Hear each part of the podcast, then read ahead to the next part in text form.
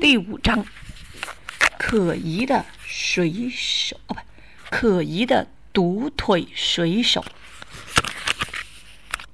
什么叫可疑啊？怀疑了。一时间，我们三个人都不作声了。屋里一片寂静，空气好像凝固了一样。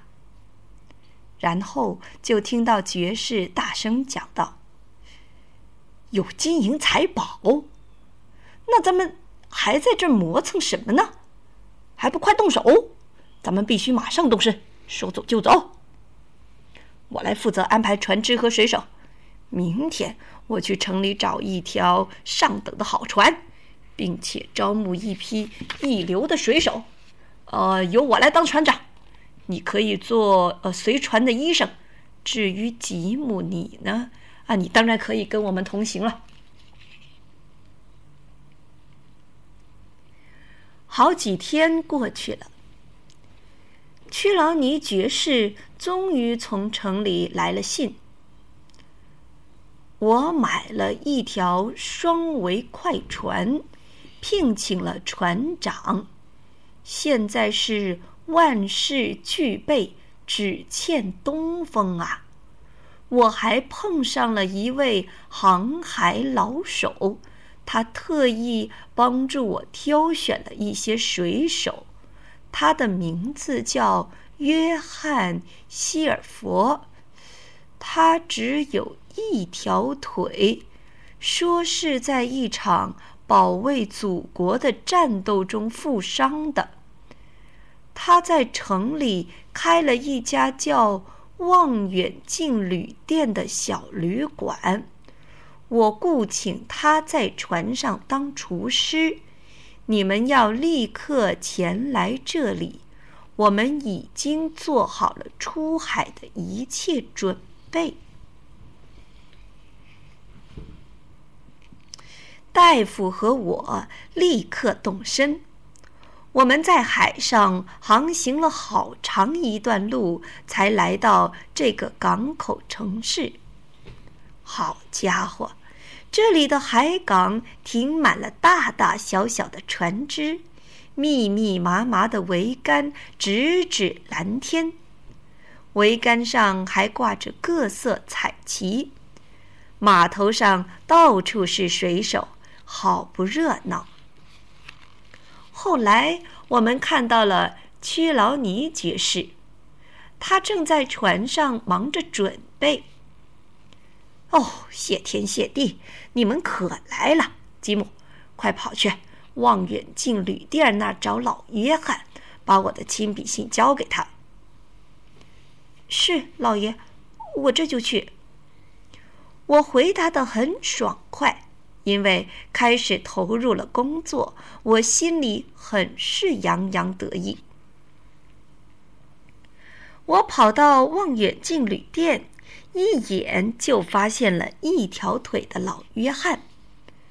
老约翰身高体壮，虽然他的左腿被锯掉了，但他的动作却十分灵活。拄着拐杖，在客人中蹦来跳去，活像一只小鸟。当把信递给老约翰时，我把他仔细的打量了一番，心里想：莫非他就是老船长说的那个一条腿的水手吗？但是。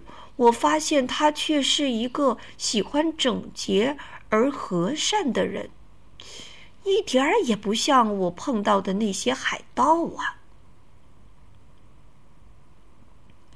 啊，你就是船上新来的服务员，是吧？很高兴认识你。老约翰看完信后，热情的对我说：“突然，顾客中站起来一个人。”急急忙忙的向门口走，快拦住他！那那是黑狗，他是海盗，快抓住他！我大声的喊道。可是，可是老约翰根本无动于衷，其他的人也没有理睬我的话，眼睁睁的看着黑狗就这么跑掉了。黑狗干嘛来这个小旅馆呢？而老约翰又是谁呢？说不定。他就是那个让老船长心惊胆战的神秘水手，也许他跟那个黑狗是一伙的。回到码头，我把这件事告诉了大夫和爵士。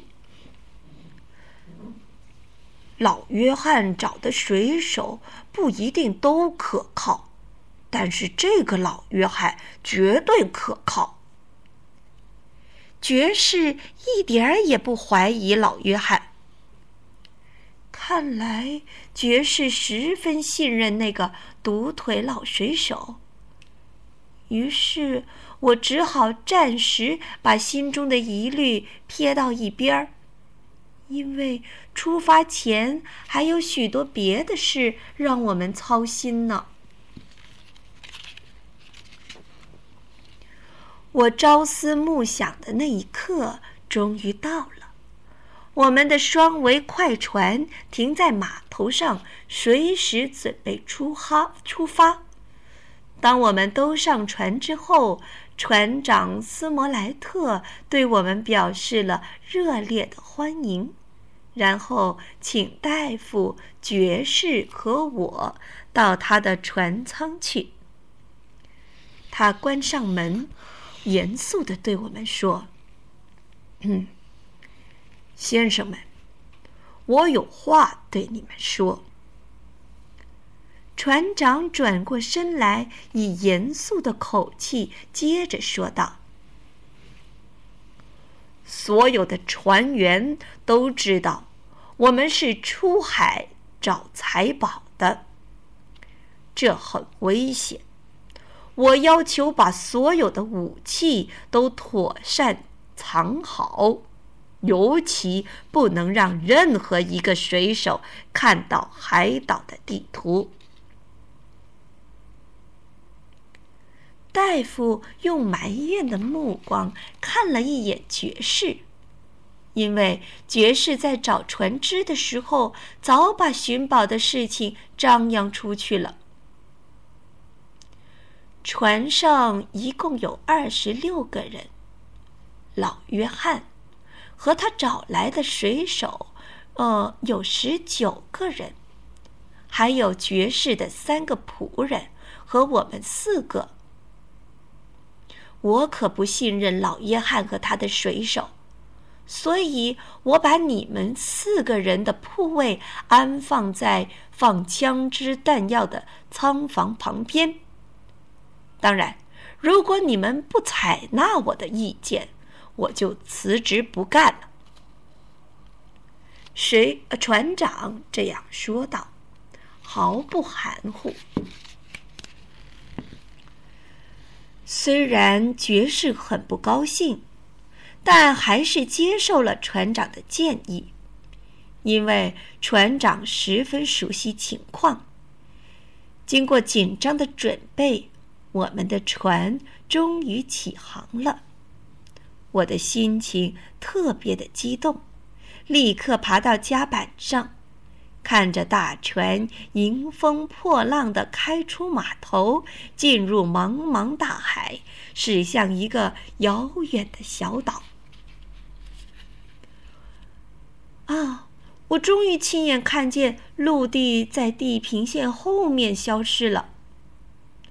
我们现在是在一望无际的大海上，在水天之间，我贪婪的、深深的吸进有点咸味的空气。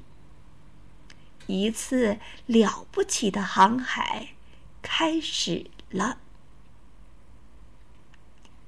明天我们将会讲第六章：独腿水手的秘密。晚安。晚安。